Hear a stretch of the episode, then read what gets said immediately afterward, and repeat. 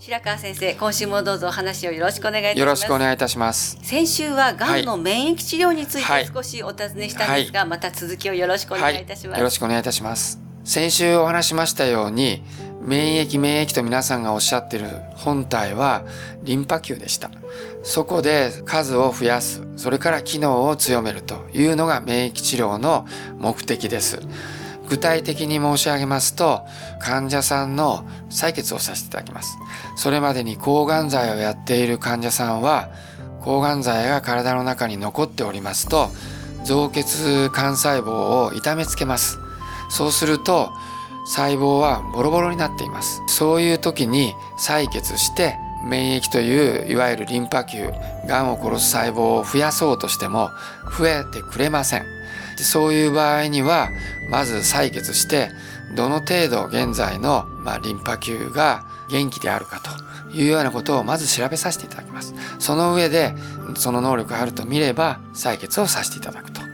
で、それを培養センターに送ります。そうすると培養センターでは送られてきた血液の中から白血球を取り出します。最終的に癌を殺す成分を取ってくるわけですね。で、この免疫治療には第1世代、第2世代、第3世代と世代がありまして、第1世代はリンパ球の中で T リンパ球というのを使っていました。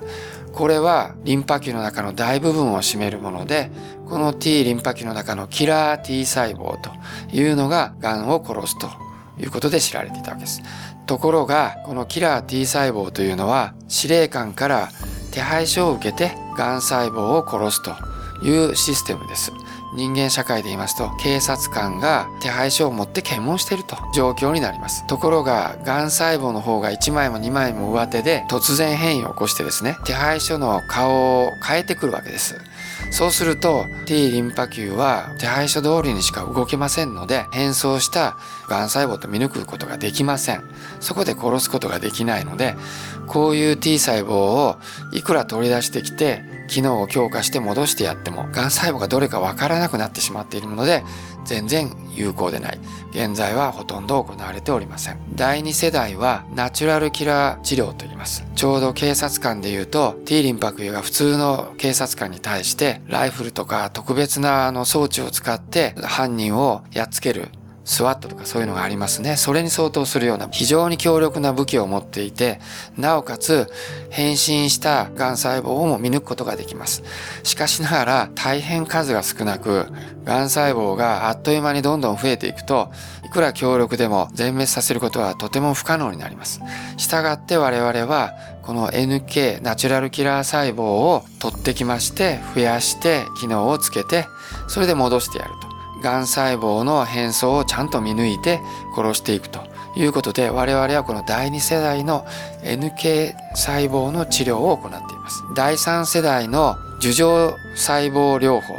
というのが今非常に流行りつつあります。これはノーベル生理学賞をもらったような非常に先進的な医療になります。というのは先ほど T リンパ球は命令書、それから手配書をもらって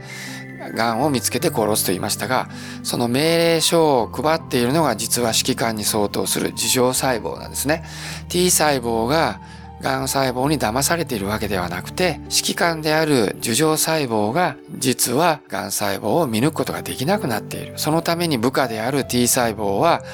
命令はうまく伝達できなくて殺せないってことになります。そこでこの場合、司令官が癌細胞がどれかわからなくなっているわけと。これが根本理由になりますので、まず樹状細胞を取り出してきます。そして手術や血液の中から取ってきたその患者さんの癌のマーカー、それと一緒に培養します。そうすると、指揮官である樹状細胞は、ああ、これが体の中の肉気癌細胞だったのかということで目覚めるわけです。これを我々教育と言います。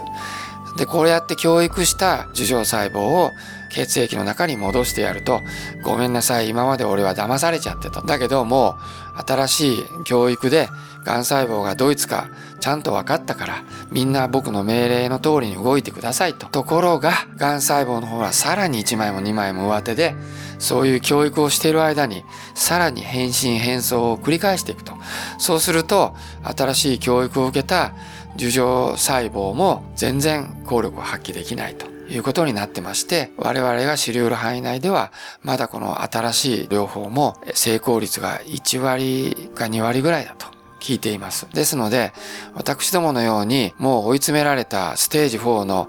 明日をも知れないという患者さんに博打はできませんので、私は1世代古いんですけども NK 治療をやっている。なぜかというと NK 細胞を入れた数だけ NK 細胞はパクパクと癌細胞を食べて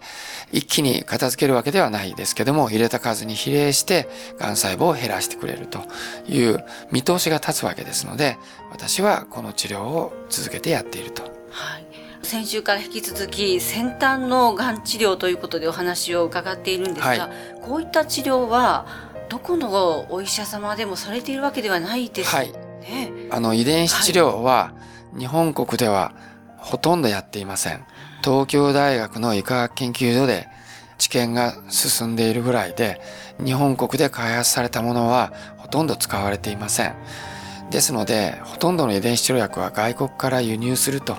いう形になりますので法律的あるいはいろんな意味で制約があります。ですので限られた経験のあるお医者さんしかほとんどやっていませんので全国でも20人ぐらいしかやってない最先端の医療だと思います。はい、免疫治療に関しては、はい、免疫治療に関してはもうすでに10年前からいろんなグループが取り組んでましてほとんどの大学病院でも実際の治療というよりも臨床試験としてもうすでにいろんな、えー、データを積み重ねています。そしてもうすぐ第4の治療として保険適用になるのではないかと言われるぐらいあちこちでやっています。実際に一般のクリニックでも全国のどこの都市でもそういうクリニックが丹念に調べていただければ見つかるぐらい普及するようになってきました。はい、ありがとうございます。はい、またお話の続きは来週お願いいたします。はい、お話の相手は FM 西東京の飯島千尋でした。野口英世の意思を継ぎ開発されたパプラール。病気のもと活性酸素を分解するのでいろんな病気の回復に役立っています。がん糖尿病アトピー喘息。諦めないで使ってみるといいですよ。健康飲料パプラールお問い合わせは武蔵野製薬で検索。